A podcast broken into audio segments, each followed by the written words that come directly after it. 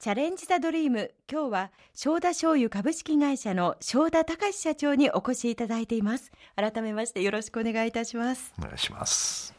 醤油の市場といいますと、まあ、日本国内だけなのかというイメージもあるんですけれども海外への輸出も行っているそうですね。今やあの日本の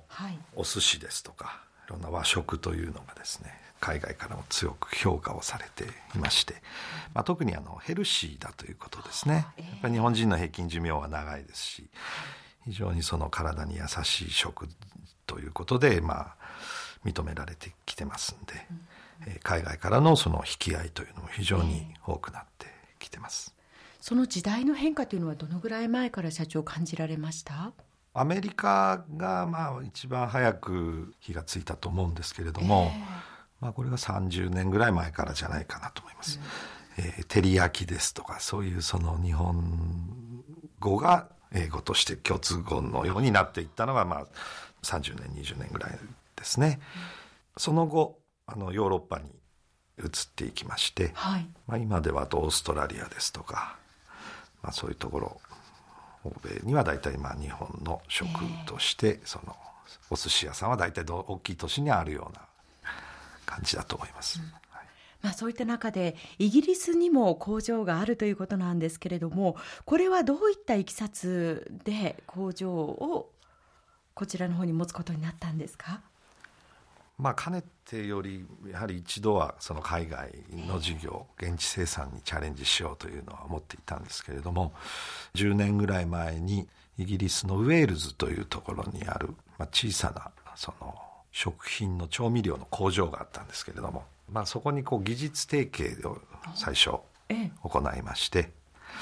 ええー、まあ、日本のお醤油の作り方を教えてあげたりとかしていたんですが、まあ、その後そのオーナーの方からお話があって、まあ、会社買ってくれないかと言われまして、まあ、そのままあの買うことにいたしました。例えばイギリスの方に受け入れられやすいとかそういったところの研究とかされたんですか？あのイギリスでまあ作ったお醤油はですねあのオーガニック有機原料で作るお醤油を、有機醤油ですか、でこれはやっぱりヨーロッパはその有機食品に対する考え方が非常に、えー、先進的なものがありまして、うん、スーパーとか行きますとどんな商品でも有機のものと有機じゃないものがこう並んで置いてあるような。で値段も日本でいうとちょっと勇気のものって倍ぐらいするようなお高いイメージがありますがヨーロッパはだいぶその勇気が普及している関係かそんなに差がないのでどうせなら勇気を買おうかなというようなお客様が多いような気がします。イギリスではこのお醤油というのはどんなふうに使われていますか？まあ、主にはですねあのお寿司とセットで使われることが一番多いと思います。今あのイギリスのスーパーマーケットとかに行きますと、えー、大体そのお惣菜のコーナーでサンドイッチのフェースと同じぐらいのボリュームでお寿司のこうお弁当が売っています。そうなんですね。はい、ではこう外食でちょっと贅沢をするためにお寿司を食べるというより、もう皆さんの中ではポピュラーというかスタンダードな食べ物になってるんですか、まあ、ランチボックスの一種、一つとして。あそうですか、はい、まあ、そういう意味では必ずと言っていいほどお醤油は必要ですものね。ね。ええ。ー、まあ、そういったところでヨーロッパの需要というのも伸びていったわけですね。はいはい。まあ、醤油を海外に売り出す一方、アメリカのタバスコメーカーと業務提携をして、タバスコの輸入や新商品の開発なども行ってますよね。はいタバスコというのは、まあ皆さんご存知だと思うんですけれども、イタリアのメーカーではなくアメリカのメーカーです。えー、まあ日本ではピザですとか、はい、あのスパゲティですとか、えー、そういうものに必ず、セットのようにこう使われてますけれどもアメリカではあのあんまりそういう使われ方はしないでお肉料理ですとか卵料理ですとか、そういうものによく使われているんですが、えー、まあちょっとしたきっかけでタバスコの,、あの本体の方との関係ができまして日本でもうちょっとそのタバスコの使い方をこう広げてくれないかとそういう宿題をいただきましてじゃあもう少しそのタバスコってのはいろんな用途があるんだよっていうようなことをお知らせするような、あのいろんな商品を一緒に開発させていただきました。そうなんですね、はい、商品開発ももちろん一緒になさっているわけですね。で、ねはい、でもこうお醤油とタバスコって接点ってあります？タバスコもですねあれ、ええ、あの発酵食品なんですね。あ、ええ、あの唐辛子をこう塩でつけましてそれをこう何年かつけておくんです。そうするとまあこう酢酸発酵します。それにお酢を入れてああいうその辛い液体が出来上がるんであの醤油も発酵食品ですから、まあ、発酵食品同士の相性っていうのは非常にいいんじゃないかなというふうに思ってましてそんなことで出来上がったのがスパイシー醤油という。そうなんですよね、はい、あのこれは一体タバスコなのかなお醤油かなどっちのカテゴリーなのかなって私悩んだんですけれども。あれですと本当にそのお肉料理でも何でもまあ醤油を使うのと同じような感じでお使いいただけるんで、ええ、まあそんないっぱい売れてませんけどいやでもこれはもうタバスコファン、まあ、醤油ファンからしてみると一度はちょっと試してみたい味ですね、はいはい、そうですね、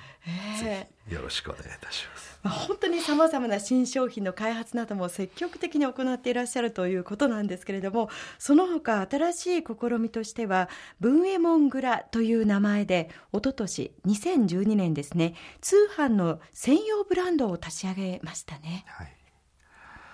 この文右衛門というのはですね、はい、正田家、まあ、代々こう襲名していった名前でして、えー、醤油を始めた時が3代文右衛門が醤油を始めてます。はい、でまあ当時のやはりその創業の志というかいいものをこうお届けしようというような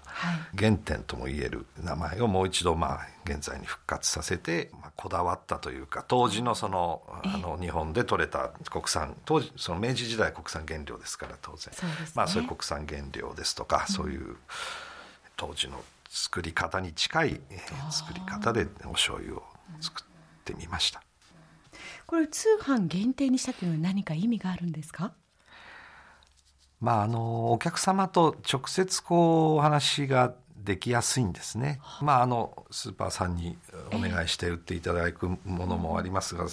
なかなかそのお客様の声が直接は聞きづらいので、うん、通販ですと本当に電話であのマンツーマンでご注文いただけるので、まあ、これは。やってる方もあの楽しくやっているいろんな反響が来るわけですものね。はいはいところで高橋社長はアメリカにも留学経験があるということですね。1985年から7年ですね。オレゴン州西海岸ですけどカリフォルニアの上のオレゴン州にポートランドって町がありましてまあ割と、えー、風光明媚な、えー、いい町なんですけれどもそこにあの一応ビジネスを勉強に行ってました。えーそれは会社に入社をされてからもう一度ビジネスを勉強するために行ったんですか、はい、そうですね。そこで見た日本というのはどういうふうに高橋社長見えましたか？まあ日本人って案外やっぱり自分のことを知らないなという日本のその文化ですとか、えー、えー、そういう素晴らしいものがあるのに、えー、あんまり気づいてないっていうか、まあ、いつも身近にあると気にしない